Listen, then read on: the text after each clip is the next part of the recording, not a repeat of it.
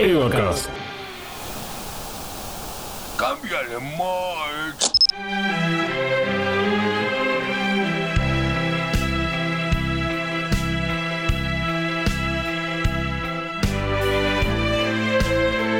Mi nombre es Santos Denki Tanaka. Soy Juan Carlos Boina. Y yo soy Enenna Koyama. Esto es Tarde Impactante, Noticias de Impacto. Y muy buenas tardes a todos los habitantes de Tokio 3.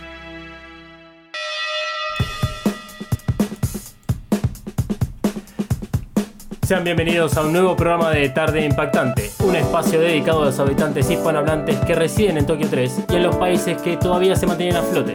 ¿Cómo estás, Enenra Koyama, y qué noticias trajiste para hoy? Buenas tardes, Denki, y buenas tardes a todo Tokio 3. Hoy voy a estar presentando un adelanto de un informe especial que junto a la producción de Tarde Impactante estamos preparando hace un mes. El informe contiene datos de vital importancia para los habitantes de Tokio 3. Espero con ansias el adelanto. Saludamos también a Juan Carlos Boina, que hoy se encuentra en un lugar muy especial al que solo Tarde Impactante tiene acceso. Buenas tardes, Juan Carlos, ¿cómo estás en Tokio 3? Buenas tardes Denki y buenas tardes Enenra y al equipo del estudio. A diferencia de otras veces, no me encuentro en las calles de Tokio 3, pero estoy en la ciudad más tecnológica. O sea que estás en Tokio 3 sin estarlo. ¿Estamos en una simulación? Qué graciosa de sos, Enenra. Me encuentro debajo de ustedes, o sea, debajo de los cimientos de Tokio 3. Tarde Impactante está transmitiendo en vivo desde el único lugar que puede salvar a la humanidad. Por supuesto me refiero al Geofront. Qué gran logro el de Impactante estar en el lugar más secreto del mundo. ¿Cómo está la temperatura en el Geofront? ¿Es diferente a la nuestra en Tokio 3? Para nada, las condiciones climáticas del Geofront son iguales a las externas. En este momento estoy disfrutando de 28 grados Celsius y 35% de humedad. La verdad es muy agradable la vista, es insuperable realmente. Si bien el clima en el Geofront es artificial, emula a la perfección las condiciones climáticas externas para que sus trabajadores no tengan modificaciones en su ciclo. Yo me encuentro en una sala especial en este momento. Excelente Juan Carlos. Por favor, no te vayas a ninguna parte, que después regresamos para que nos cuentes por qué estás en Geofront. La verdad, qué suerte tiene Juan Carlos de estar en ese espectacular lugar. Quiero contarles que Tarde Impactante llega al resto del mundo gracias a las conexiones satelitales de la Tokyo 3 Broadcasting Network. Te recordamos que si estás en Tokio 3 puedes disfrutar de este noticiero desde tu dispositivo móvil sin gastar datos de tu plan de internet. Así es, la Tokyo 3 Broadcasting Network es la responsable de conectar a todos los ciudadanos de Tokio 3 y si es tu proveedor de datos móviles, este noticiero lo podemos disfrutar completamente gratis. Regresamos en vivo al Geofront donde está en exclusiva para Tarde Impactante Juan Carlos Boina. En este momento estamos transmitiendo en vivo desde el único lugar que nos permitieron poner la cámara. Juan Carlos, contanos un poco desde dónde estás transmitiendo, ya que es la primera vez que alguien está en el lugar de lo que en las calles de Tokio 3 llaman el arca.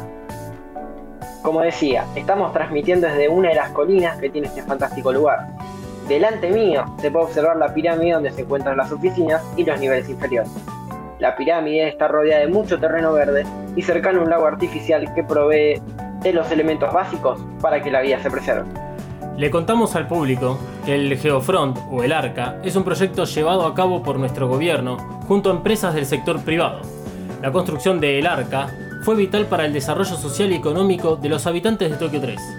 Las mentes más brillantes de Japón se encuentran trabajando en la tecnología que ayudará a la humanidad a superar los cataclismos climáticos que estamos viviendo. Y esa es la razón por la que estamos acá. Recientemente se terminó el 90% del proyecto. De esta manera el gobierno japonés brindó la concesión a una nueva empresa privada que trabaja en conjunto con las Fuerzas Armadas japonesas. A partir de ahora, se le concesiona por periodos de 14 años la administración a la empresa privada NER, que dentro de su directorio se encuentra la organización CEL.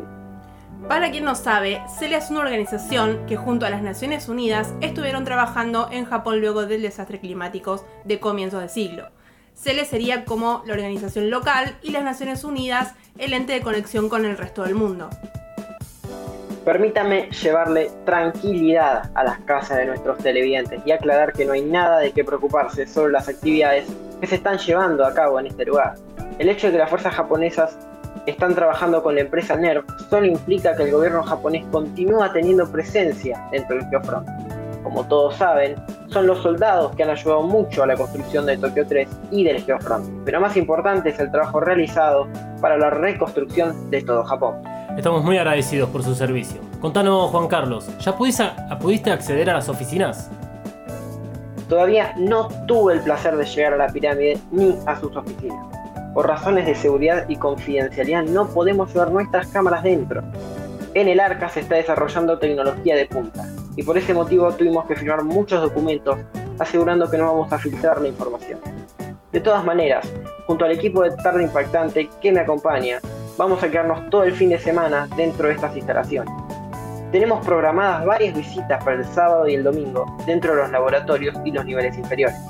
Vamos a tener la oportunidad de ver cómo funciona el refugio, donde los seres humanos podrán sobrevivir a futuros cambios climáticos que amenacen con nuestra existencia. Perfecto, Juan Carlos. Esperamos que tomes muchas notas y te expliquen todo, porque la verdad necesito saber cómo es posible que el Geofront se encuentre debajo nuestro. Sí, o sea, vos lo decís porque parece ilógico, o sea, tener nuestra vía de escape debajo de los océanos justo cuando el mundo está inundado. Me leíste la mente, Denki. No entiendo cómo no hicieron el arca a miles de metros por encima del nivel del mar. Yo les puedo responder a eso. Eh, Porque fue lo primero que pregunté al llevar acá. La respuesta es que el Geofront es completamente independiente de la ciudad y cuenta con un sistema de compuertas que evitaría cualquier filtración de agua. Además, esta independencia sería de utilidad frente a terremotos y otros acontecimientos que se pueden dar ante una catástrofe. Excelente, Juan Carlos, como siempre. Esperamos con ansias toda la información que vas a obtener durante el fin de semana. En Enra, contanos en qué estuviste trabajando con la producción.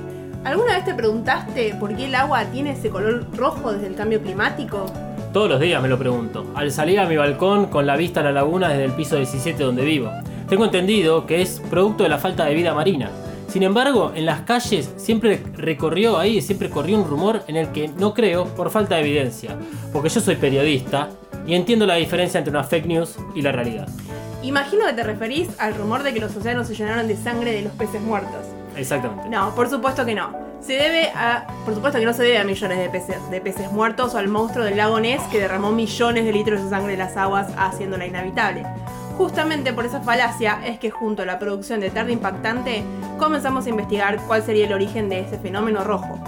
Nuestra investigación cuenta con el apoyo de un grupo de científicos de primera línea y de las Naciones Unidas que nos han brindado mucho material científico. Esta información es anterior al cambio climático y también tenemos algunos datos que sobrevivieron al comienzo del siglo. ¿Nos podés adelantar algo de lo descubierto hasta el momento? Por supuesto, si bien la, la investigación se encuentra en su etapa más compleja que corresponde al registro y búsqueda de datos que luego deberán ser analizados, tenemos una primera impresión de lo que podría haber ocurrido. Antes del cambio climático existían asentamientos de agua de color rojo. De las más conocidas, la laguna roja de Amullo en lo que antes era Chile, en Sudamérica. Según datos de la ONU, la laguna obtenía su color rojo característico de los elementos químicos producidos por los sedimentos depositados en el fondo de la laguna. Otro dato llamativo, además del color, del color rojo, era la temperatura del agua. Según los datos rescatados, se había llegado a medir en la superficie 25 grados centígrados y a medida que descendieron con los instrumentos medidores, llegaron a medir 57 grados centígrados a los 11 metros de profundidad. O sea que la laguna roja de Amullo contenía aguas termales. Exactamente. Lo interesante de la laguna de Amullo es que su vida o ecosistema era bastante dañino para las especies de la zona. Únicamente se detectaron moluscos y otros organismos invertebrados viviendo en sus aguas. Espectacular el trabajo que estás llevando a cabo, estoy sorprendidísimo. Lo que vos hiciste junto a la producción de Tarde Impactante. No veo la hora de que tengan más información, tanto de datos como de imágenes para que podamos ir entendiendo qué es lo que está pasando en realidad. Nosotros también estamos impacientes en llevar tranquilidad a la población. Nos queda muy poco tiempo del noticiero, pero lo suficiente para actualizar lo que pasó en la anterior emisión de Tarde Impactante. Juan Carlos, ¿seguís por ahí? Siempre atento para lo que necesites. Perfecto. ¿Puedes contar rápidamente qué pasó en tu móvil esa última vez? Por supuesto que les puedo contar. Se habían acercado al móvil Akari y Akira, cuando estábamos hablando del grupo de Eva Casters. Y después de decir que a Hideaki Anno lo hicieron desaparecer, salieron corriendo. Y creemos que en su vida desconectaron algún cable porque el móvil se terminó cortando. Hmm, ojalá que haya sido eso. Excelente resumen. Recordamos que Hideaki Anno es o era un autor japonés que desapareció antes de comienzo de siglo, y de acuerdo a este grupo autodenominado de Bacasters, en su obra predice el fin del mundo. Y no te olvides que Akira y Akari me dejaron una nota sobre una noticia que iba a ocurrir el 13 de agosto. Gracias por el pie porque a eso quería llegar. El 13 de agosto, que fue hace un mes, no hubo, no presentó, no pasó nada en Japón ese día. Pero, de acuerdo a nuestras fuentes, Hideaki Anno podría estar vivo en algún lugar de Sudamérica desde donde contribuye a este grupo de fanáticos. Y supuestamente, el 13 de agosto, se iba a develar la última parte de la historia de Hideaki Anno. ¿Y apareció algo? ¿Apareció algo? Eh, sí, tenemos algo. Pude acceder a estos manuscritos donde Hideaki Anno puso punto final a su historia, o al menos es lo que las fuentes cercanas a Les Casters dieron a conocer. De lo que leí, no entendí nada. No sé si está mal escrito o falta información. ¿Pero qué dice? De lo poco que pude entender, la historia ocurre entre 14 y 16 años en el futuro de las partes anteriores. Parece que el mundo no estaba habitable y una organización logró un asentamiento donde los sobrevivientes están pudiendo desarrollar su vida con normalidad. Después de eso, la historia pega un salto a lo que se llama complementación humana. Eso suena aterrador. No sé si aterrador o, o miedo, porque es una obra de ficción, pero sí da para preocuparse porque aparentemente muchas personas están tomando estas escrituras como verdaderas e insisten qué es lo que está pasando con nuestro mundo. En breve, tendremos acceso a las partes anteriores para que podamos debatir si es realidad o ficción. Esperamos ese momento con ansias. Hemos llegado al final del noticiero de hoy. Gracias, Comen Estudio, por maquillar a todo el equipo de Tarde Impactante. Juan Carlos, te deseamos mucha suerte en la aventura de visitar el Geofront y pasar todo el fin de semana. Muchísimas gracias, Enra y Denki. Antes de despedirme, le quiero agradecer a la Tokyo 3 Broadcasting Network por haber ayudado con los trámites para que podamos ingresar a Arca y así mostrarles a todos ustedes el futuro de esta humanidad. Gracias Juan Carlos y mucha suerte en lo que te queda por delante.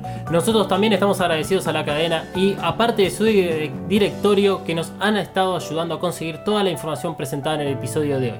En especial un saludo gigante al señor Kill, director de Tokyo 3 Broadcasting Network, que fue quien nos proporcionó el manuscrito de Hideaki Anno y quien apoya este programa. Desde exteriores, Juan Carlos Boina para brindarlos, informarlos, perdón, con la realidad de lo que sucede y que tengan un muy buen fin de semana. Soy Enenda Koyama. Soy Denki Tanaka y esto fue Tarde Impactante, Noticias de Impacto. Será hasta el mes que viene. El podcast no termina acá. Seguí a Evacast En Instagram y Twitter. arroba evacast-pod. Evacast cuenta con el apoyo de Coven Studio. Coven Studio. Maquillaje y nail art para todos.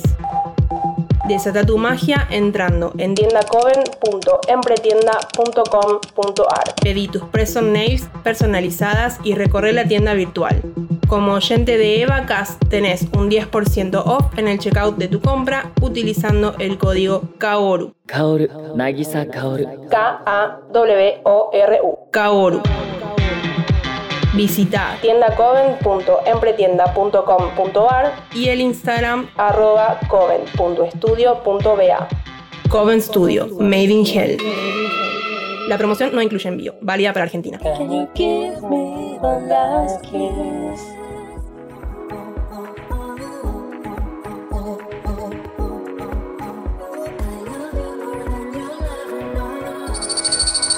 Evacast es un producto fabricado 100% en los headquarters de Mothercaster Media ubicados en Saavedra 3.